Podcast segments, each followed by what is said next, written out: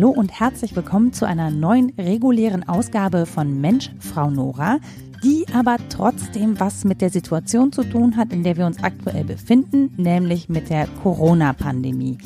Ich habe mit Marit Hansen gesprochen, die ist Landesbeauftragte für Datenschutz in Schleswig-Holstein und Diplom-Informatikerin und deswegen die perfekte Gesprächspartnerin, wenn es um Corona-Apps geht. Ich habe das Gespräch mit Marit Hansen schon Anfang Mai aufgezeichnet, also genauer gesagt am 5. Mai 2020.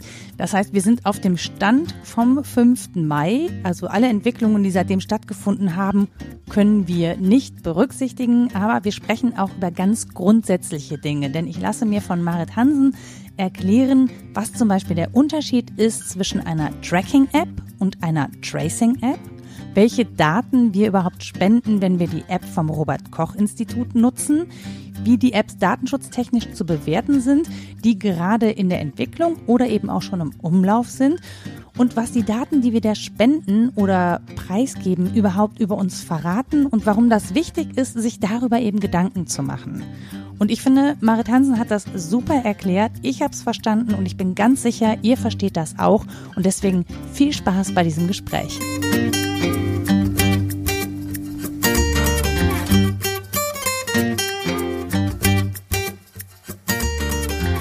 Hallo Marit. Ja, hallo. Schön, dass du Zeit hattest, um mit mir zu sprechen über Corona-Apps, die ja gerade zahlreich in auch verschiedenen Ländern angeboten werden. Sag mir ganz kurz, ähm, warum beschäftigt dich das Thema? In welcher Form? Ich bin die Landesbeauftragte für Datenschutz Schleswig-Holstein mhm. und das heißt, ich bin für Datenschutz zuständig. Und das ist jetzt ein sehr wichtiger Punkt bei allen Apps sowieso, aber besonders bei allem, was jetzt auch mit den Gesundheitsdaten zu tun hat. Und außerdem bin ich noch Informatikerin und auch deswegen interessieren mich Apps besonders, weil ja dort durchaus durch die Gestaltung entschieden wird, ob mehr, weniger oder vielleicht gar kein Datenschutz eingebaut ist. Und darum gab es ja jetzt in der Vergangenheit auch richtig heftige Diskussionen, weil eben eine Corona-App, die auch schon aktiv ist, also man kann ja schon dem RKI, dem Robert Koch Institut, Datenspenden geben, wenn man diese App installiert hat, wobei es auch verschiedene Apps gibt, soweit ich informiert bin. Ähm, was war denn da der Knackpunkt? Warum wurde denn da so unglaublich lange drüber diskutiert, was jetzt mit dieser App ist? Warum hat man nicht einfach eine App gemacht? Das würde doch jetzt allen helfen. Es gibt ganz viele Apps, ganz viele Programme und ganz viele Initiativen, die irgendwas bewegen wollen. Mhm. Vielleicht auch, weil eben viele sich gerade im Sinne des Gemeinwohls so einbringen wollen, wie sie gerade ihre Fähigkeiten haben. Mhm. Die kleinen Startups haben dann eigene Ideen, die Gesundheitsleute haben eigene Ideen, die, die Datenschützer, die äh, wollen auch mitdiskutieren und kriegen gar nicht so viel Informationen, wie sie bewerten sollten. Ich denke, man sollte da mehr Informationen geben. So, und dieser ganze App-Zoo, ein paar davon, die sind völlig egal aus Datenschutzsicht, die aber durchaus für diese äh, Epidemie- und Pandemiebekämpfung eine Riesenrolle spielen. Zum Beispiel, mhm. wie viel Betten sind frei? Das ist mhm. nur eine Zahl, aber es ist ja total wichtig zu wissen, in der Region hat man noch Betten oder nicht, äh, wie ist nachher die Logistik mit Patienten und so weiter. Also das sind alles solche Punkte, die interessieren die Datenschützer wenig. Oder jemand äh, hat schon einen Fitness-Tracker und möchte mhm. jetzt, dass diese Daten, wo auch vielleicht Fieber, Herzschlag, sowas eine Rolle spielt, ähm, weiter analysiert werden. Der macht das sowieso schon die ganze Zeit, teilt das mit den Freundinnen und Freunden. Und äh, jetzt gab es eine App, die hatte die Idee, man kombiniert das gleich mit existierenden Fitness-Trackern, also einer Uhr mhm. oder am Armband. Und dann werden die Daten gespendet. Spende heißt ja freiwillig. Das heißt, mhm. jede Person kann selbst entscheiden, ob sie das jetzt möchte oder nicht. Und das geht dann in der einen Form der App dann so. Das Weitere, was aber jetzt noch am interessantesten ist, wo es den Streit gab, das sind die Kontaktnachverfolgungs-Apps. Und das sind die mhm. Dinge, die nennt man Contact Tracing. Da kam auch gleich ganz großartige, naja, großspurige Ideen aus dem Gesundheitsministerium. Am besten kann man doch feststellen, wenn man genau weiß, welche Person wo, wann war und wer noch da war, dann kann man doch mhm. feststellen, wer hat sich angesteckt. Also am besten mhm. weiß ich über jede Person ganz viel. Okay, wo ist denn der Unterschied zwischen einer Tracing-App und einer Tracking-App? Das klingt ja schon sehr ähnlich und so im Deutschen lässt sich das, glaube ich, auch nicht so 100% richtig gut übersetzen, wo da der Unterschied ist. Beim, beim Tracking, das kennt man auch vom, von Webseiten, geht es meistens mhm. darum, den Weg festzustellen, entweder wie jemand klickt oder durch die Fußgängerzone geht, sowas alles, mhm. um dann auf dieser Basis zum Beispiel personalisierte Werbung zu schalten. Man will also mhm. über eine Person ganz viel erfahren.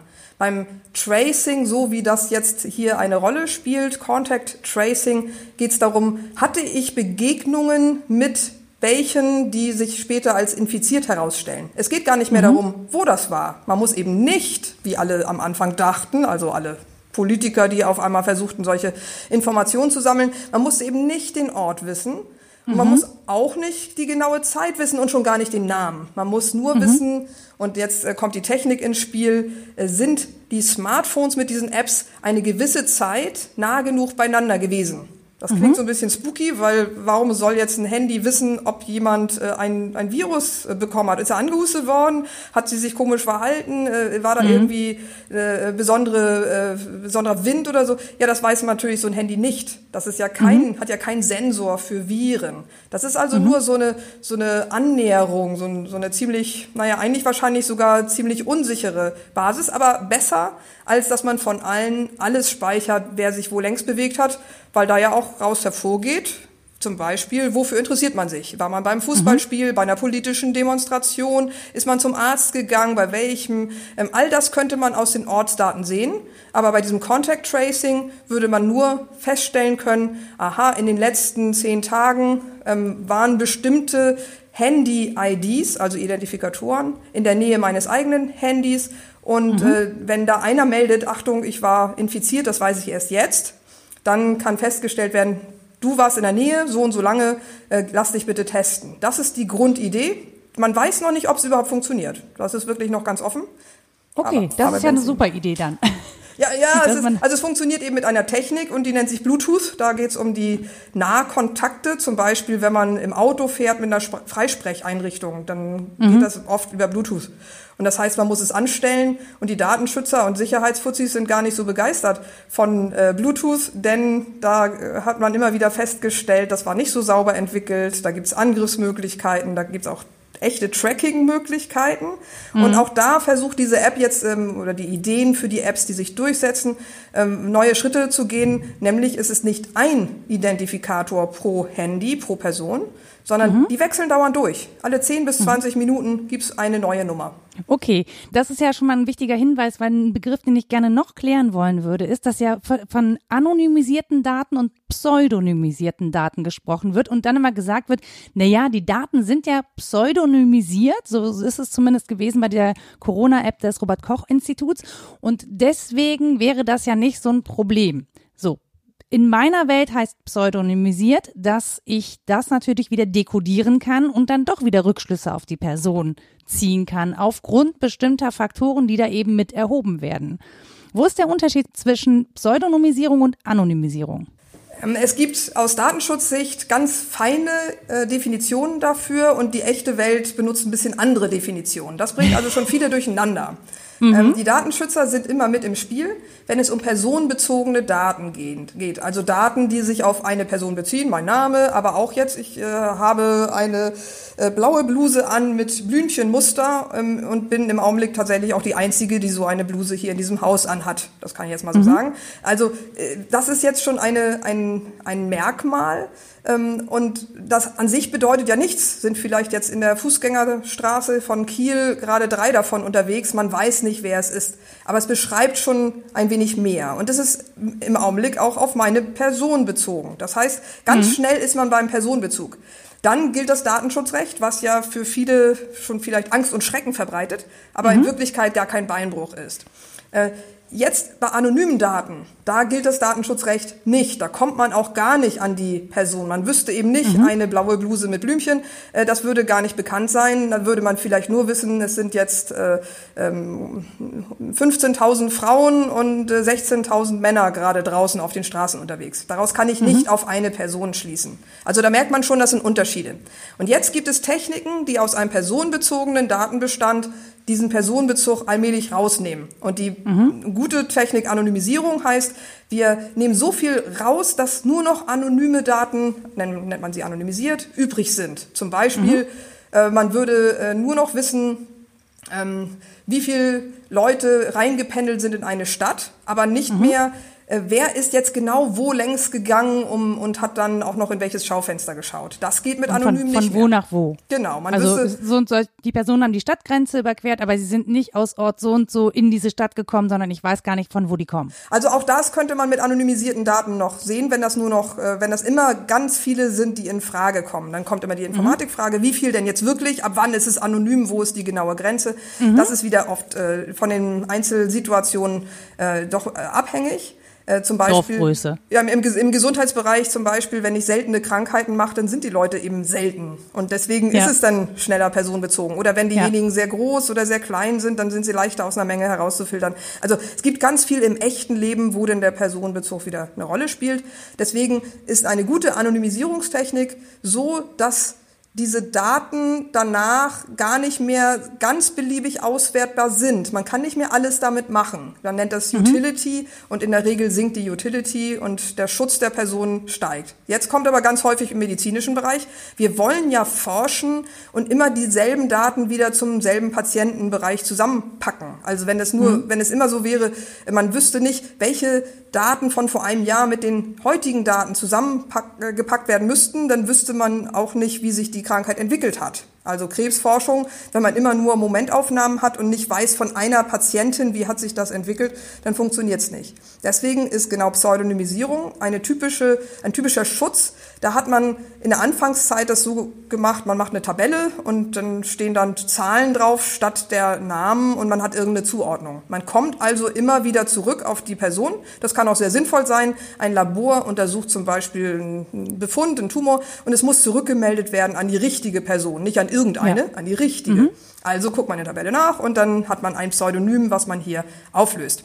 Und das bedeutet, auch ähm, wenn, wenn eine Pseudonymisierung dann eine Rolle spielt, ist das Datenschutzrecht immer noch dabei. Also das bedeutet, das gilt, dass die Daten mhm. sind personenbezogen. Trotzdem ist es ein gewisser Schutz, in dem Beispiel des Labors eben. Das Labor weiß nicht, dass, es dass die Mitarbeiterin dort gerade den Nachbarn untersucht. Das kann die Person gar nicht sehen. Und es ist auch gut so, weil das ja gar keine Rolle spielt. Also nur so, es ist ein guter Schutz, aber man kommt wieder zurück zu der Person, beziehungsweise man kann auch Daten zusammenpacken, die auch zur selben Person gehören. Und das ist dann in diesen äh, Dingen auch ganz, ganz sinnvoll. Bei diesem äh, Fitness-Ding, wenn nur immer rauskommt, die Durchschnittstemperatur der Bevölkerung Deutschlands, die da mitmacht, ist 37,4 Grad. Dann ist das anonymisiert, man hat aber gar nicht viel Information. Wenn man jetzt eher weiß, beim einen steigt es, beim anderen geht es runter oder so, dann hat man eine Zuordnung. Aber Achtung, selbst wenn man den Namen nie hergegeben hat, können diese Daten oft schon ausreichen, um doch zur Person zu kommen. Also mhm. zum Beispiel, oder um andere Sachen festzustellen. Also mhm. beispielsweise bei Frauen, wenn ich da ein ständiges Fiebermessen mache, dann kann ich sehen, wann ist die Fruchtbarkeit am höchsten. Also was ganz ja. anderes, was eigentlich mit Corona oder so gar keine Rolle gespielt Frauen hätte. im gebärfähigen Alter, muss man sagen. Oder Menstruierende im gebärfähigen Alter. Ich weiß gar nicht, wie sehr die Pille da zum Beispiel noch mit reinspielt, aber trotzdem kann man eben solche Dinge ablesen, wie ein Eisprung, die Regelmäßigkeit des Zyklus oder eben, und ich finde, da wird's aber wirklich auch schwierig, sowas wie, da war jemand schwanger, und die Schwangerschaft ist unterbrochen. Also entweder beendet oder unterbrochen. Und gerade beim Thema Schwangerschaftsabbruch kommen wir dann in so einen Bereich, ähm, wo eine De-Anonymisierung oder eine personenbezogene Rückverfolgung dazu führen kann, dass in Ländern, wo es zum Beispiel strafbar ist, äh, jemand auch strafrechtlich verfolgt wird.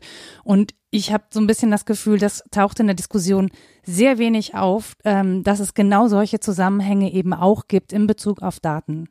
Ja, das wird oft unterschätzt. Also vielfach kommt man auch gar nicht darauf, was noch in den Daten steckt. Wir haben das spätestens dann gemerkt, auch die Datenschützer lernen ja ganz viel, als es anfing, so vor 20 Jahren mit biometrischen Daten. Das bedeutet äh, Fingerabdrucksensor oder Retina-Hintergrund beim Auge oder mhm. ähm, bestimmte andere Dinge im, äh, dieses Venenmuster im Gesicht oder so, was eine Rolle spielt bei der Einlasskontrolle. Und auf einmal kann man aber auch äh, daran feststellen, ähm, ob bestimmte Erbkrankheiten möglicherweise eine Rolle mhm. spielen ob Behinderungen da sind, ähm, ob ähm, irgendwelche Krankheiten sich entwickeln, ob Drogenmissbrauch vorherrschend ist. Also mhm. auch das, vielleicht startet das Auto gar nicht, aber weil das jetzt gerade analysiert hat, das ist zwar die richtige Fahrerin, aber ich finde, die hat ja zu viel Drogen genommen. Ähm, abgeleitet die aus hat aus irgendeinem Grund erweiterte Pupillen und deswegen fahren wir jetzt erstmal nicht los. Genau, muss, muss man zum Abklären erstmal geben oder so. Also mhm. äh, ähm, kann ja auch ähm, gewollt sein unter bestimmten Voraussetzungen. Man kann sich vielleicht auch selbst sperren, dass man sagt, ich möchte, mhm. Wenn ich übermüdet bin, soll das Auto mich vor mich, mir selbst schützen oder so. Mhm. Aber das sind doch ganz seltene Beispiele. Und deswegen generell, Achtung, da steckt oft viel mehr drin. Wir nennen das überschießende Informationen. Und die mhm. werden aber häufig doch genutzt, obwohl am Anfang keiner dran gedacht hatte. Und ich glaube, das war auch einer der Streitpunkte, als es darum ging, wo werden eigentlich die Daten gespeichert. Da war ja ein Unternehmen auch mit im Boot. Ne? Also gibt es eine zentrale Speicherung der Daten. Wo liegen diese Daten dann beim Staat? Also hat dann der Staat sozusagen die Hoheit über die Server, auf denen die Daten liegen, oder ein Start-up? Ich finde beides gruselig. Und ähm, ja, das ist auch so ein Ding. Ne? Wie speichert man diese Daten und wo werden die gespeichert? Und das ist ja der Vorteil, glaube ich, an dem Dezentralen ist, dass die auf den Handys sind und niemand anders dann auch Zugriff darauf hat. Ähm, wie ist das aus datenschutzrechtlicher Sicht zu beurteilen? Das Datenschutzrecht ist erstmal technikneutral, das ist so formuliert und das bedeutet trotzdem, dass da ganz viele Anforderungen mitschwingen, nicht nur an Technik, sondern auch an, an die Organisation. Meistens mhm. ist es für äh, ganz viele Prozesse einfach, wenn man einen sicheren Bereich hat. Da werden Daten zentral zwar zentral gespeichert, aber auch zentral geschützt. Das bedeutet, äh, der, der darauf aufpassen muss, der wird verpflichtet. Äh, die äh, besonderen hohen Sicherheitsstandards werden dann dort implementiert. Man hat da ganz viele Möglichkeiten des Zugriffsschutzes, vielleicht Pförtnerei, Brandschutz, alles, alles, alles. Und dann kann das gut kontrolliert werden. Aber Achtung, wenn zum Beispiel das jetzt das Bundesinnenministerium ist, und das mhm. sammelt alle Daten von allen Deutschen. Oder ist es Facebook? Mhm. Das sammelt alle Daten von noch viel, viel, viel mehr Personen. Und alles mhm. Mögliche läuft an einer Stelle zusammen. Dann äh, ist auch aus Datenschutzsicht nicht vorherrschend, das kann man doch besonders gut schützen und kontrollieren, sondern eher, das bietet ja dann auch nochmal ähm, Missbrauchspotenzial. Das ist vielleicht so nicht gewollt. Jetzt ist die andere Frage dezentral. Also verteilt auf ganz viele äh, Einzelnutzende. Äh, hier haben wir ein bisschen das Problem bei Handys. Ist es sicher auf einem Handy, ein Smartphone? Also eigentlich ist ein Smartphone schlechter abzusichern, ein einzelnes für die einzelnen Personen. Also wer achtet mhm. immer auf seine Updates? Äh, hat man auch wirklich einen Virenschutz drin? Äh, macht man alles eigentlich auf dem Rechner und hat, hat ein Backup? Hat man eine Datensicherung gemacht? Mhm. Also ganz viel, glaube ich, läuft noch nicht so, äh, wenn man sich einfach nur privat interessiert. Aber mhm. äh, trotzdem ist auch in diesem Fall aus meiner Sicht überwiegender Nutzen darin, wenn man klarstellt, es gibt keine Möglichkeit, bei einem zentralen Bereich noch ganz andere Dinge mit den Daten zu machen. Denn gab es mhm. ein bisschen Verwirrung, weil diskutiert wurde, wieso die Daten sind doch anonym. Man kann doch gar nicht zur Person zurückkommen. So ein bisschen ging das tatsächlich auch in die technische Richtung, dadurch, dass eben diese Identifikatoren ständig wechseln sollen. Das heißt, ich mhm. habe nicht eine, ein Pseudonym, ich bin nicht äh, Mickey Mouse oder so die ganze Zeit oder 4711, sondern mhm. alle paar Minuten bin ich äh, durch mein Handy repräsentiert mit einer anderen Nummer. Also eigentlich, mhm. äh, ja, es ist ja ganz, ganz schön, wenn man dann das nicht so einfach zusammenführt. Naja, trotzdem, wenn ich mit jemandem zusammen wohne und der hat ständig wechselnde Nummern und ich habe ständig wechselnde Nummern, also es ist schon sichtbar in den Mustern. Ähm, ist auch die Frage, wo wird das generiert mit diesen Nummern? Ist das von einer Zentrale oder dezentral? Ist es zufällig oder nicht? Also ganz viele Folgefragen stecken da drin. Und insbesondere mhm. geht es nachher ums Vertrauen. Ähm, ich habe mit vielen gesprochen, die meinten, dass, dass es eigentlich äh, gar nicht ähm, personenbezogen ist. Man kann doch gar nichts damit machen. Mein Beispiel mhm. wäre, ich nehme jemandem das Handy weg, zum Beispiel bei einer Durchsuchung finde ich ein Handy und dieser Mensch hat eine App von dieser Art hier Contact Tracing verwendet und ähm, ich halte den für verdächtig und will jetzt, ich frage den, mit wem hast du dich denn in den letzten zwei Wochen getroffen? Und der sagt das nicht. Mhm. Habe ich jetzt die Möglichkeit, weil er doch diese App verwendet, mit diesen ganzen mitgespeicherten lokalen Daten, in jedem Fall werden mhm. die lokal auf dem Smartphone, irgendwie doch zu erreichen, dass ich erfahre, mit wem er Kontakt hatte.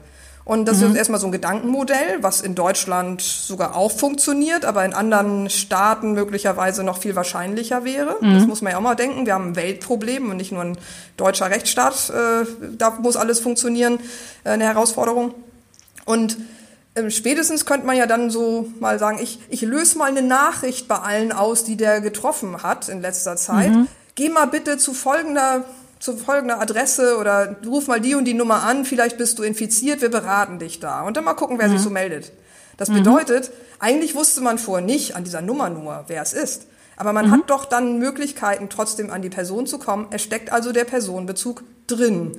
Und jetzt die ja, Frage. Dar darüber habe ich übrigens auch nachgedacht, ja? weil ich so dachte, so, naja, wenn ich aber jetzt eine Information bekomme, jemand, mit dem ich mich getroffen habe, ist infiziert und ich kann an der Hand ablesen, wie viele Leute das waren, ja. weil ich zum Beispiel nicht einkaufen war oder so, dann kann ich ja als Person die De-Anonymisierung vornehmen anhand dessen ähm, und das im Zweifel auch veröffentlichen, ja, indem ich das zum Beispiel bei Twitter oder Facebook poste. Also es gibt keinen, will nur sagen, es gibt keinen hundertprozentigen Schutz, dass es eben nicht rauskommt. Richtig, es, es gibt da keinen Schutz. Meistens erwartet man ja auch im Sozialen, also wenn mein Mitbewohner krank ist und wir dieselbe, naja, nicht Zahnbürste, aber dasselbe, dieselbe Toilette benutzen, ne, dann, äh, das ist doch mal fair wäre, so auch über Covid-19-Infektionen zu informieren. Das ist, mhm. glaube ich, schon das, was hier sozial auch normalerweise funktioniert. Und wenn ich es dann über eine App erfahren würde, das fände ich schon ein bisschen komisch. Ähm, allerdings, äh, wenn ich jetzt im, im Bus äh, angesteckt worden sein sollte, mhm. Und ich wüsste sogar, ich bin an dem Tag Bus gefahren, das war das einzige Mal, das muss diese Ansteckung gewesen sein. Dann weiß ich immer noch nicht, wer das eigentlich war und eigentlich ist es auch egal. Also ich, ich muss ja sowieso jetzt checken, wie, wie gehe ich weiter mit mir um. Mhm. Muss ich jetzt äh, jemand zur Rede stellen? Nein. Ähm, ist der schuld an irgendwas? Hat er, mhm. war der un unhygienisch? Nein. Das ist eben nicht so, dass dass sich bestimmte Leute nur anstecken, weil sie was falsch machen, sondern jeder kann sich anstecken. Und mhm. das ist auch noch eine Sache der Datenschützer. Am Anfang haben wir gedacht, jeder, der infiziert ist, der ist damit leicht zu stigmatisieren. Aber mhm. ähm, naja, so Boris Johnson ist eben auch schnell infiziert. Also das bedeutet auch Politiker, die in dem Moment ähm, natürlich ähm, nicht sich absichtlich äh, irgendwie falsch na gut, über Boris Johnson will ich nicht reden. Ähm. Aber es gibt ja auch hier in Deutschland Politiker, die sich dann zu zehnt in Aufzüge stellen oder so. Also es ist ja nicht so, dass, dass man davor gefeit wäre, sich ähm, in jeder Situation 24 Stunden am Tag so vernünftig zu verhalten, wie es sein müsste, weil wir nun mal alle Menschen sind am Ende des Tages. Hilft also ja nicht. das und es ist, äh, man kann infiziert werden, man weiß es ja auch alles noch gar nicht so ganz genau. Äh, bei der ganz großen Demonstration zum Tag der Frauen haben sich sehr viele Frauen in Madrid infiziert, auch die, mhm. die Frau des, ähm, des Präsidenten und so. Also das bedeutet, die wollten was Gutes machen, waren draußen. Mhm. Die Einschätzung war, müsste doch okay sein, ähm, war dann trotzdem, hat es dann zur Infektion geführt, vermutlich eben dort. Man weiß es aber mhm. auch nicht, kann auch ganz woanders mhm. gewesen sein. Also es sind so viele Fragezeichen. Trotzdem, ähm, alle möglichen Späterkrankungen sind ja dann auch noch nicht ganz geklärt. Also ob es noch weitere Schädigungen gibt, die viel später erst dann auftauchen. Deswegen die Abstandhaltenregelung ist bestimmt immer noch die beste. Und mhm. ähm, ob, Maske kann dazu beitragen, gibt viele Maßnahmen. Das mit der App ist eben nur so ein, in Anführungsstrichen, Add-on. Also vielleicht mhm. bringt's was, vielleicht nicht. Vielleicht bringt es die Leute sogar dazu, dass sie sich Risiko, äh, weniger risikobewusst risikoreicher verhalten, weil sie denken, ja. die App schützt mich bestimmt irgendwie. Also das ist mhm. eben nicht so ähm, zu empfehlen. Man sollte immer noch den Abstand halten. Aber ähm, interessant fand ich dann die Reaktion von Apple und Google, die ja was eingebaut haben in die Betriebssysteme. Das ist jetzt auch in den ersten Versionen vorgestellt, wie das nachher funktionieren soll. Und das bedeutet, eigentlich machen sie gerade Weltpolitik das ist jetzt eigentlich nichts Neues, wenn man die Welt äh, mit Platt Plattformen bei Betrieb und Betriebssysteme bei, bei äh, Mobilgeräten sowieso besitzt. Also wenn das die hauptsächlichen sind, dann ist jede Designentscheidung im Technikbereich auch irgendwie Politik. Aber die, die Staatenlenker aus allen möglichen Staaten haben sich dann überlegt, eigentlich funktioniert es doch anders. Wir sind in einer repräsentativen, zum Beispiel Demokratie. Mhm. Wir bestimmen mal, was wir wollen und dann sagen wir denjenigen, die in unserem Bereich die Hardware und Software verkaufen, was wir wollen. Und so muss das dann gebaut werden. Mhm. Das funktioniert zumindest nicht, wenn es eine äh, Schnellreaktion sein muss. Und auch eine technische Standardisierung, die ja dafür auch Potenzial hätte. Wie wollen wir, sagen wir mal, die Smart Cars gestalten? Wie geht das mit äh, äh, erneuerbaren Energien? Dann braucht man ja Standardisierung. Hat man meistens doch ein bisschen mehr Zeit als das, was wir jetzt hier hatten. Und da hat, äh, haben Google und Apple sich gegen eine zentrale Sammlung, hätte man ja bei Ihnen auch vermuten können, entschieden. Die haben nicht gesagt, mhm. wir sammeln mal für alle unsere Apple- oder Google-User, Android und so, für die User, sammeln wir mal. Wir sind jetzt die neue Gesundheitsweltorganisation 1 und 2 und wir, wir regeln das mal alles. Haben sie nicht. Das machen sie ja im Prinzip ohnehin, ne? Also mit dieser die Health App ist es ja nicht so, als wäre dann wären dann nicht zentral Gesundheitsdaten gespeichert durch diese Fitbit Health App Gedöns Sachen, die sie haben. Es gibt genau diejenigen, die mitmachen bei bestimmten Dingen und es gibt ja auch sogar Patienten Aktensysteme und sowas alles oder diese man fotografiert sich und dann machen die äh, künstlichen oder die echten ähm, Ärztinnen und Ärzte von diesen Großfirmen eine Analyse und sind mindestens so gut wie hier die Hautärzte vor Ort. Also mhm. sowas läuft ja schon. Aber äh, trotz und die haben große Industrieinteressen, das ist glaube ich schon. Trotzdem hier wäre das nach hinten losgegangen. Ist jetzt meine vielleicht auch selbstbewusste Datenschutzerprognose. Deswegen, mhm. weil ja doch wir Datenschützerinnen und Datenschützer schon bestimmt 20 Jahre gesagt haben, Achtung, das darf sich nicht so konzentrieren. Deren Businessmodelle passen nicht mit dem über, stimmen nicht überein mit dem, was jetzt staatlich zur Gesundheitsvorsorge da ist. Es das heißt nicht, dass sie nicht auch jemandem helfen können in der Not oder dass, dass da auch bestimmte äh, Anwendungen möglicherweise in Ordnung sind. Aber so aus der Zwangslage heraus, ihr Handy-User liefert uns mal alle die Daten das, mhm. glaube ich, äh, hätten die meisten auch nicht gut gefunden und vielleicht sogar in Kauf genommen, dann die Handys nicht mehr so zu benutzen. Und deswegen, ich glaube, es war jetzt eher gut. Äh, aber Achtung, Sie haben auch ein Signal gesandt an die, an die Regierung. Nämlich, mhm. wir bauen was. Ihr habt den Auftrag zwar nicht gegeben, ihr habt sogar vielleicht einen anderen Auftrag geben wollen.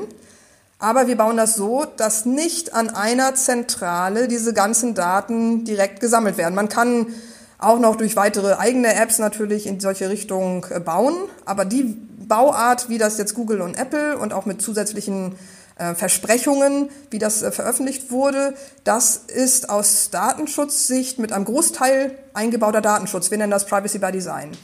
Okay, und das gilt das auch schon für die äh, Gesundheits-Apps, die bereits vorinstalliert sind? Das wäre ja dann konsequent, das so zu machen. Genau, oder? konsequent ist, dass wir jetzt sagen, ihr, wenn ihr es könnt, dann macht doch bitte mal überall äh, ein bisschen mehr Datenschutz bei Design. Und in diesem Fall haben sie zum Beispiel in den äh, FAQs, also in ihren ganzen Antworten drin, kann, können diese Daten, die nur für das Contact Tracing erhoben werden sollen, können die mhm. auch für was anderes genutzt werden. Und wenn Sie feststellen, es gibt Apps oder irgendwelche anderen Dinge, die das noch weiter auswerten und äh, andere Zwecke da sind, oder zum Beispiel, dass es an Werbekunden gegeben wird, mhm. das wäre dann äh, vielleicht ein attraktives Geschäftsmodell. Da haben Sie versprochen, dass das so nicht passiert und Sie würden, so, so interpretiere ich die Versprechung, auch Apps, bei denen das dann deutlich wird im App Store, nicht äh, zulassen. Also das bedeutet, das, was sie eigentlich sonst schon machen, mit einem entweder vertraglichen Geschäftsmodell oder mit Einwilligung und naja, vielleicht auch manchmal manipulativen oder unlauteren Versprechungen, also wir sind da sehr kritisch, das passiert hier gerade nicht. Okay, aber was ja trotzdem passiert ist, ähm, also wir kennen das von Facebook, ne, dass versehentlich so eine API offen war und jemand versehentlich ganz viele Daten gesammelt hat oder so. Das passiert ja. Oder dass versehentlich ein Bug dabei ist, der dann automatisch doch immer wieder die Erlaubnis an die andere App weitergibt. Das war, glaube ich, tatsächlich bei Apple der Fall. Bei der Robert-Koch-Institut-App, glaube ich, in Verbindung mit Apple. Also ich will mich da jetzt nicht auf Apple festlegen. Ähm, ja, Google, aber es gab Google so hat zum Beispiel die GPS-Daten, dann konnte man sagen, ausstellen. Ich will nicht, dass solche Daten weitergegeben gegeben werden, ja, genau. wurde dann trotzdem gemacht, obwohl das ja. dargestellt wurde, es wird nicht getan. Also das darf natürlich nicht sein. Und deswegen. Aber es passiert ja, das wissen wir ja auch, dass das passiert.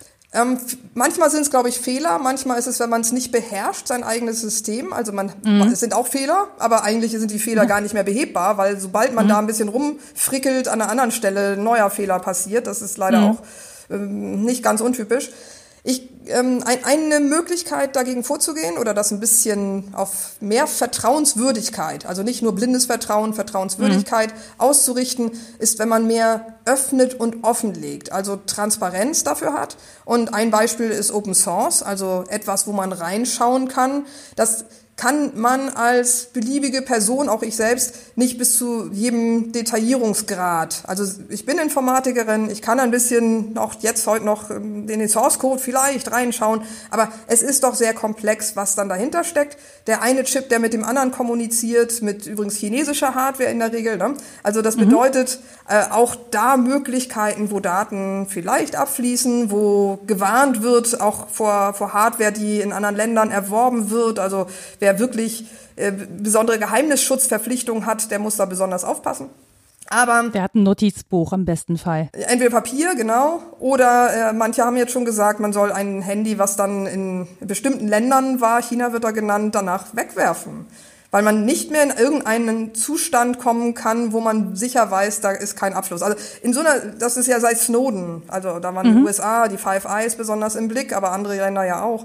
Also wir, wir haben da einige Probleme, wo ich, wo es mir als Informatikerin jetzt sag ich mal fremdschämend ähm, peinlich ist, was da gemacht wird, denn eigentlich sollte man auch denken, wir wollen mehr Sicherheit, mehr Souveränität, mhm. mehr Bestimmung und nicht Öffnung zur Manipulation, ob es durch Staaten oder Firmen passiert. Aber hier wieder, wenn jetzt Google und Apple das und die App-Entwickler aus jedem Land das richtig machen, dann sollen sie es offenlegen, zeigen, unter Beweis stellen, dass es läuft. Viele Augen, Expertinnen und Experten, dass sich auch wirklich angucken können. Dass wenn man eine Frage hat von, auf dem Level, wieso habt ihr euch so entschieden, wäre nicht die und die Sache besser, dass das auch mhm. diskutiert wird.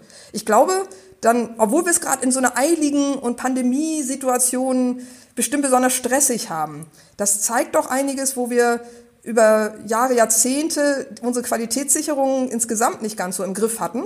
Mhm. Oder einfach akzeptiert haben oder vielleicht ohnmächtig waren, wie, wie da bis jetzt mit umgegangen wurde. Jetzt müssen wir es mehr einfordern. Und wiederum, irgendwann gibt es eine Zeit nach der Pandemie, was wir jetzt hier lernen und im Guten daraus lernen, Warum sollen wir das nicht auch sonst einfordern? Wieso soll denn sonst das mit Werbung auf einmal funktionieren? Vielleicht mit den anderen Fitness-Apps aus, aus allen möglichen Stellen? Also würde ich genauso argumentieren. Deswegen für uns erstmal was Schönes. Es wird gezeigt, die haben schon ein bisschen sehr gute Kenntnisse im Bereich technischer Datenschutz.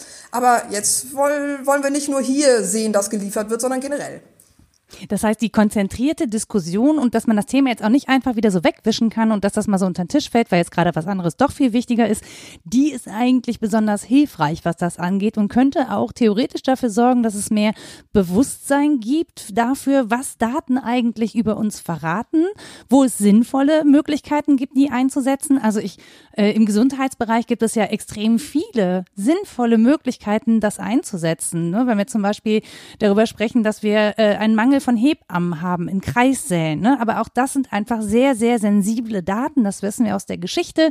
Ähm, ich habe ein Gespräch gemacht über die Reichshebammenführerin Nana Conti, die ihr Hebammennetzwerk genutzt hat, um Informationen über Fehlbildungen bei Kindern ähm, zu bekommen und damit eben die Nationalsozialisten informiert hat, um diese Kinder dann auch zu beseitigen. Das ist natürlich schwierig. Das heißt, wir haben schon historisch geprägt Gründe, warum wir bestimmte Daten entweder nicht er erheben möchten, sollten, wollen oder warum sie möglichst anonymisiert sein sollen. Also wir, ähm, Gesundheitsdaten sind ja anerkannt sensibel und das kann auch im Zuge von mehr Personalisierung der Medizin ja sehr hilfreich sein, wenn man mehr an Informationen hat. Es gibt ja auch eine ethische Verpflichtung, etwas zu nutzen an Daten, äh, neue Erkenntnisse zu gewinnen und nicht nur irgendwas dann zu verweigern oder nicht zu nutzen. Und hier sehe ich aber auch das äh, Konstrukt der Einwilligung, also Freiwilligkeit und Informiertheit als kritisch. Informiert finde ich immer gut. Trotzdem ähm, selbst wenn man jetzt äh, ohne Datenschutz einfach aufgeklärt wird im Krankenhaus über eine bevorstehende Operation, was alles passieren kann,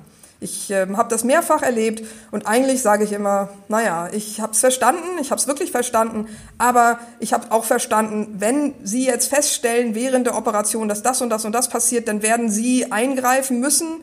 Ich muss Ihnen vertrauen. Ich kann ja gar nicht selbst mehr dann was tun. Und ich bin auf die Expertenmeinung dann angewiesen und naja, weil kann, kann doch gar nicht wählen. Kann ich dann sagen, ich verzichte jetzt auf, also ganz selten habe ich eine echte Wahlmöglichkeit. Im, Im Datenbereich ist es oft noch anders. Also da ist es ja noch nicht so eine bevorstehende Operation in einem Notfallszenario. Mhm. Aber auch da ist es manchmal schwierig, äh, echt zu entscheiden. Und dann sehen wir auch das Problem mit diesen Apps und Freiwilligkeit. Ähm, darf denn jemand jetzt einen Vorteil haben, wenn ne, die Person die App verwendet. Einige sagen ja schon Steuererleichterung. Wer so eine App hat, der mhm. muss weniger Steuern zahlen. Kann, kann alle erstmal nicken, ja, ja. Na, was bedeutet das? Dann hat man sich ein paar Apps runtergeladen, das Handy in die Schublade gepackt und dann kann man ja mit dem anderen Handy telefonieren und durch die Gegend gehen. Also, äh, oder man hat gar kein Handy. Wie kann ich denn noch Steuern zahlen, äh, sparen? Also ist es schon auf einmal wieder eine Spaltung irgendwie unsinnig. Oder nur diejenigen, die so eine äh, App auch haben, die dürfen jetzt in irgendeinen Restaurant. Weil man da ja keinen mhm. Mundschutz tragen kann, man muss ja was essen, also Mund, ja, ist ja irgendwie klar. Oder äh, Kontaktsport äh, geht ja auch irgendwie nicht richtig. Also nur die Leute mit App am Körper, die dürfen dann sowas machen. Das wird aber schwierig, weil die nachher, die Leute, die jetzt eine App haben, auf einmal mehr Grundrechte haben als die anderen. Sowas gibt's gar nicht. Man kann nicht irgendwie mehr Grundrechte dann durch sowas haben, was eigentlich doch, so ist es versprochen, freiwillig ist. Wenn es nicht freiwillig mhm. wäre, dann sind das andere Parameter, die man diskutieren muss. Aber da bin ich also sehr, sehr kritisch, was, was das angeht, wenn dann gleich äh, Bedingungen kommen, denn bis hin zu der Türsteher wird dann gucken auf meinem Handy, habe ich denn die App installiert? Aha. Ist, oder ist ein Screenshot hier. Wir müssen mal tippen. Wir müssen mal sehen, ob das wirklich funktioniert. Ist dann auch der Akku aufgeladen? Und ist das Bluetooth dann wirklich angeschaltet? Und mit wem hast du da gerade die tolle Messe? Darf ich deine Telefonnummer haben? Also das äh, möchte ich alles sehr doll vermeiden. Genau, und das sehen wir ja gerade in China. Ne? Also ähm, Steffen Wurzel für die ARD berichtet ja regelmäßig aus China und der hat halt auf seinem Handy eine App, die sagt, er ist ready to go, ja, und die grünes Licht gibt und er muss sein Handy eben, wenn er Geschäfte betritt, ranhalten und dann wird bestätigt, okay, du hattest keinen Kontakt zu irgendwelchen Corona-Infizierten und du darfst hier reingehen. Das klingt im ersten Moment ja sehr, sehr praktisch, aber es setzt eben wirklich auch voraus, dass alle, alle, alle diese App haben, äh, dieses Handy so benutzen, so ein modernes Handy haben. Also wir reden ja auch vor allen Dingen gerade bei Smartphones auch über einen Kostenfaktor. Und ich kann ja niemanden verpflichten, ein Smartphone zu besitzen und darauf eine App zu installieren. Allein das ist ja schon ähm, ein krasser Übergriff, wenn ich sage, okay, du musst jetzt ein Smartphone haben, das irgendwas zwischen 500 und 900 Euro kostet. Ich verpflichte dich dazu, weil sonst hast du keine App und sonst kannst du ja nicht mitmachen. Ja, diejenigen, die die Konzepte am Anfang zumindest äh, sehr genau gestaltet haben, die hatten dafür gleich eine Idee, nämlich es würden dann Schlüsselanhänger eingeführt. Und Schlüsselanhänger, die brauchen nicht eine tolle Smartphone, Betriebssystem, App, äh, Hintergrund, irgendwas ähm, Systematik, sondern einfach nur so ganz bisschen mit diesem Bluetooth und ganz bisschen mit irgendwelchen Speicherungen. Ein Display ist vielleicht sogar auch verzichtbar. Also man könnte das wie ein Armband, wie ein äh, eben Schlüsselanhänger oder irgendwas äh, schon auch gestalten. Und das könnte man sogar leihweise ausgeben bei jeder, äh, bei jedem Eintritt in ein Museum, in einem Fußballstadion äh, Stadion oder sonst wo, dass man dann eine Registrierung hat, die dem zugrunde liegt. Und auf einmal werden doch alle verpflichtet. Man kriegt also kein staatliches Smartphone, aber man muss mhm. irgendwas mit sich rumtragen, was immer was sendet. Und auch da ähm, merke ich schon in der Diskussion, ganz viele meinten, nee, das ist doch jetzt nicht mehr freiwillig, das ist doch nicht mehr, äh, ich kann noch was aussuchen, was wählen, sondern dann müsste es wirklich verpflichtend sein. Und dann wieder die nächste Frage, bleibt man dann in seiner Wohnung, wenn man jetzt nicht bereit ist, diesen Schlüsselanhänger mitzunehmen oder was man dann auch immer äh, haben muss? Und wann und von wem wird man wie kontrolliert? Und auch übrigens da geht es natürlich noch um, um Batterien und so, die das Ding haben muss. Also was mhm. ist, wenn ich gefunden werde mit einem Schlüsselanhänger ohne aufgeladene Batterie? Also äh, ist, was, was, was, in was für Diskussionen kommen wir gerade? Ist es nicht so, mhm. dass alle, so wie eben auch bei der Maske, versuchen sollten, andere zu schützen, dass wir ein Gemeinschaftsgefühl nehmen und wenn man möchte und diese Apps super sind aus Datenschutzsicht, überhaupt nicht zu bemängeln sind, dann glaube ich, hat man sehr viele Personen, die bereit sind, das für sich, weil man ja auch eine Meldung kriegen kann, aber auch genau für die anderen einzusetzen. Ja. Und das ist doch eher das Wir-Gefühl, was wir in dieser Vereinzelung durch die Pandemie oft ein bisschen, naja, fehlend sehen, aber was, glaube ich, viele jetzt auch herbeisehnen. Und das, deswegen, mhm. ich, ich glaube, es sind ganz viele, die gerne was gemeinsam machen wollen. Das könnte dazu beitragen. Wurde jetzt gesagt, äh, ihr blöden Datenschützer und andere, ihr habt so lange rumdiskutiert mit der App und jetzt kann man ja gar nicht mehr Vertrauen haben in sowas, weil ihr das alles zerredet habt. Ähm, finde ich ein bisschen unfair, finde ich vor allen Dingen auch nicht, nicht richtig in der Sache. Deswegen, weil es doch genau wichtig war, dass klar wird, wenn wir möglichst viele überzeugen können, dass es da weitgehend der Datenschutz eingebaut ist. Und wenn es noch Risiken gibt, dass, dass dann auch die im Blick gehalten werden. Sagen wir Bluetooth. Mhm. Alle müssen jetzt Bluetooth anhaben. Ähm, Und wenn der neue Bluetooth-Fehler auftaucht oder so, wie kriegt man denn diese Information schnell an die Leute? Wie kann man dafür sorgen, dass schnell der Fehler behoben wird? Dass das gleich mitgedacht wird? Und damit hätten wir doch endlich mal eine ganzheitliche Sicht, was ganz selten ist bei den äh, Technikdesign, ähm, weil ja auch nicht äh, Gemeinwohlgesellschaft oder so viel mitgedacht wird. Und deswegen mhm. gebe ich der App durchaus eine Chance oder den Apps, die es dann geben wird, wenn sie freiwillig sind, wenn ich auch sagen kann, ab heute mache ich nicht mehr mit, mir ist es jetzt hier zu doof geworden, weil doch irgendwie Fehler aufgetaucht sind. Und ich glaube auch, dass das disziplinierend wirkt auf solche wie Google und Apple, die einen Teufel tun werden und diese Daten dann doch irgendwie ganz komisch bei sich dann ähm, äh, im Zugriff hätten. Also ich glaube, sie werden eher dafür sorgen, dass sie nachweisen können, falls sie irgendwo auftauchen, solche Daten, nee, das waren wir nicht. Und dass sie mit den Daten auch sowieso nicht viel anfangen können. Deswegen, weil das ja eben wechselnde Identifikatoren sind, weil die äh, ganz besondere Verschlüsselungen äh, dahinter liegen und so. Also ganz viel, wo man schon mitgedacht hat, wie ein, einem misstrauischen Menschen das trotzdem ganz gut erläutert werden kann, sogar in Comics. Und, und mhm. ich denke auch nicht, also was, was ja auch noch eine Frage ist, wie erklärt man es? Es gab ja ähm, von der Bundesregierung ein paar Ideen, dass man es auch ein bisschen plakativ erklärt äh, mit äh, Horrorszenarien. Und wenn man jetzt zum Kind ja. sagt, du musst hier jetzt so eine App einsetzen, sonst Achtung, äh, wenn du jetzt deine Oma ansteckst und die stirbt, dann bist du schuld am Tod. Das sind keine zulässigen Dinge, die eine Regierung planen sollte. Man kann das vielleicht auch anders vermitteln. Ähm, aber ganz ähm, gar nicht über Tote sprechen bei einer Pandemie, das geht meines Erachtens auch nicht. Aber eben mhm. dieses, äh, du hast deine Oma getötet, also wenn da, da kann man ganze Generationen traumatisieren. Das, ich glaube, waren ein paar fixe Ideen, die auf einmal aufpoppten und die können nicht ernst gewesen sein. Äh, oder sie waren ernst, aber sind dann hoffentlich äh, zeitig eingefangen worden. Jetzt mal abschließend wie beurteilst du denn den aktuellen Stand der verfügbaren Apps? Beziehungsweise, lass uns mal ganz konkret über die vom Robert Koch Institut reden. Auf welchem Stand sind die gerade aus datenschutztechnischer Sicht?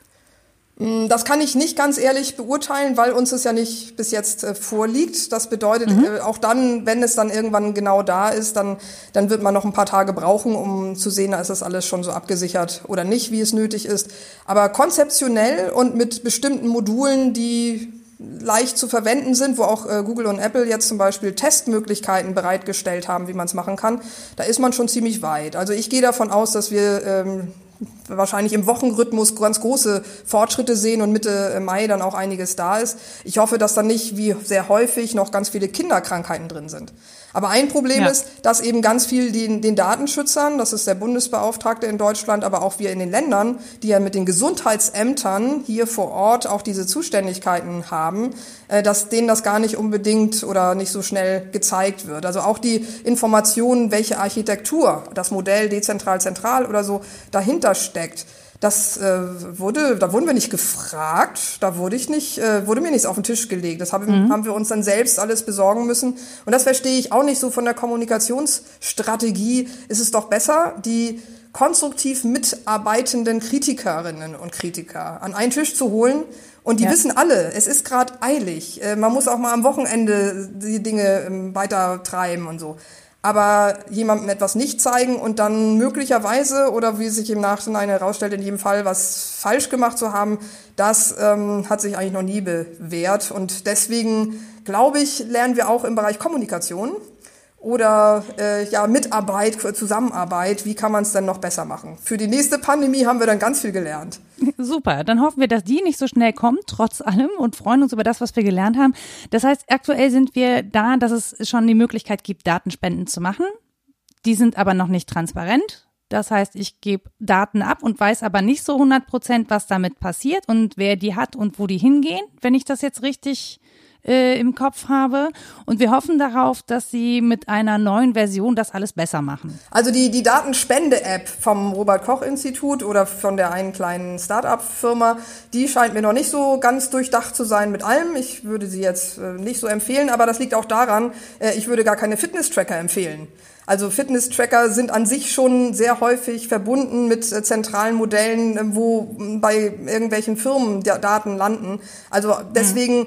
äh, ich, ich bin durchaus bereit, auch meine eigenen Daten der medizinischen Forschung zur Verfügung zu stellen, aber nicht über solche Fitness-Tracker.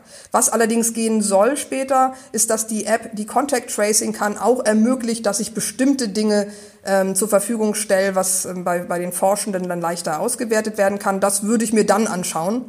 Ansonsten äh, würde ich mir immer angucken, mhm. wie darauf hingewiesen wird auf die ganzen Dinge, äh, wie ist es mit dem Datenschutz und nicht nur diese Hochglanz-Aussagen, ist doch alles super und so, das, das wird mir nicht ausreichen, ähm, sondern dann nochmal weiterschauen. Also das bedeutet, die Datenspende-App, das ist, glaube ich, noch nicht das Maß aller Dinge. Das mit dem Contact mhm. Tracing, das kann äh, ganz spannend werden, aber auch da muss man genauer hinschauen. Wer meint, er, er oder sie kann das nicht? Ich meine, versteht es vielleicht gar nicht. Das ist mir zu hochtechnisch. Mhm. Es wird ganz viel Diskussion wieder geben und es wird nachher auch die Fragen geben an die großen Kritiker, werden sie es installieren oder nicht? Und dann kann man nochmal überlegen, wem, wem und wie weit vertraut man. Mir ist wichtig, dass viel offengelegt wird, damit überhaupt mhm. die Möglichkeit besteht, das zu überprüfen. Und es gibt auch sehr viele Expertinnen und Experten. Und ich möchte nicht nur, dass sie theoretisch reingucken könnten und alle gucken weg, nein, sondern dass es auch wirklich auf den Prüfstand kommt. Deutschland ist da gar nicht schlecht. Wir sehen sehr viele Risiken bei sehr vielen Dingen. Das wird uns vorgeworfen, also nicht nur Datenschützern, mhm. sondern der ganzen Bedenkenträger. Welt. Die, genau, Bedenkenträger Deutschland, immer Risikobewusstsein ganz hoch und vielleicht äh, keine Fehlerkultur oder so. Aber in diesem Fall bringt uns das, glaube ich, eine ganze Menge. Ähm, ich will nicht sagen, dass das auch mit unser, dass das Gesundheitssystem sich anscheinend ja doch im Vergleich zu anderen Staaten schon ganz gut bewährt hat. Ich glaube, auch Deutschland soll da noch einiges an Hausaufgaben machen, auch für die Zukunft wieder. Äh, alle können noch besser aufgestellt sein. Also Offenlegung, Uhren aufhalten und, und im Internet gucken, wie ist es jetzt bewertet, bevor man sich für oder gegen die Sache entscheidet. Und ich selbst habe jetzt zurzeit angesichts der Pläne noch kein No-Go gesehen. Ähm, bestimmte mhm. Weichenstellungen sind in die richtige Richtung erfolgt. Da bin ich schon mal sehr froh. Und den Rest, da bin ich offen, aber auch weiter kritisch. Ja, ich bin auch gespannt, wie sich das alles entwickelt, wie sich die Diskussion entwickelt. Ich hoffe tatsächlich auf noch mehr Diskussion, weil ich glaube, dass wir einfach mehr Bewusstsein brauchen für diese digitalen Körper, die wir mittlerweile mit uns rumschleppen und für das, was wir an Daten den ganzen Tag von uns geben. Ne, also auch wir machen, glaube ich, gerade nicht alles richtig. Wir telefonieren sozusagen über Skype. Da müsste man sagen, okay, ob das jetzt dann alles so datenschutzkonform läuft, ich weiß es nicht. Ähm, aber man muss halt irgendwelche Möglichkeiten nutzen gerade, sonst kommt man nicht zueinander. Deswegen vielen, vielen Dank, Marit, für deine Zeit und für die ausführlichen Erklärungen. Ich hoffe, äh, dass ganz viele Menschen zum einen besser verstehen, was da gerade gemacht wird, welche Hintergründe das hat und vielleicht auch Lust haben, sich mit dem Thema mehr zu beschäftigen, weil das ähm, gar nicht so trocken ist, wie es eigentlich immer klingt. Ich finde, das war ein sehr lebendiges Gespräch. Ich habe aber großen Spaß daran. Und ich hoffe, du auch. Und ich bin gespannt, was da noch alles so auf uns zukommt. Ich fand es auch klasse, Frau Nora. Deswegen äh, es ist es ist immer wichtig, die Punkte noch mal ein bisschen zu erzählen. Und wenn man das nicht auch durch Beispiele, die ein bisschen anschaulich sind, äh, unterlegen kann, dann wird es sehr schnell sehr trocken, juristisch oder technisch. Aber es ist mhm. doch die echte Welt, um die es gerade geht. Und da kann man noch so viel besser machen in der Digitalisierung. Und deswegen, ähm, ich sehe ganz viele Chancen. Aber wir müssen sie auch nutzen und deswegen bin ich mal gespannt, äh, ob wir noch weiter gute Impulse bekommen von den ganz Großen, aber auch genau von den Kleinen und dass Deutschland und Europa sich besinnen, in welchen Abhängigkeiten wir jeweils stecken. Vielleicht ist es auch ein guter Zeitpunkt, mal zu überlegen, sind die Abhängigkeiten gerade so gut oder möchte man da auch künftig, mittelfristig sich anders aufstellen? Zum Beispiel dass wir das nächste Mal mit einer anderen Videosoftware telefonieren. Und äh, datenschutzmäßig nicht so ein großes Problem, deswegen, weil das aus meiner Sicht öffentliche Informationen sind, also sehr das gerne. Stimmt. okay, dann habt noch einen schönen Tag und bis bald. Bis tschüss. bald, tschüss. Das war Mensch, Frau Nora. Zu Gast Marit Hansen. Musik Anja Arnold. Wenn ihr Fragen oder Anregungen für diesen Podcast habt, dann erreicht ihr mich bei Twitter unter @fraunora oder schaut einfach mal auf meiner Website vorbei www.mensch-frau-nora.de. Außerdem freue ich mich natürlich, wenn ihr diesem Podcast eine Bewertung da lasst, zum Beispiel bei Apple Podcasts oder da, wo ihr sonst so eure Podcasts hört und wo es eine Möglichkeit dazu gibt, denn das hilft anderen Menschen herauszufinden, ob dieser Podcast vielleicht auch für sie spannende Informationen enthält und vielleicht findet ihr diese Podcast-Folge ja auch so gut, dass ihr die gerne Freundinnen oder Freunden empfehlen möchtet, dann tut das doch auch gerne. Und ansonsten wünsche ich euch eine gute Zeit und bis zum nächsten Mal.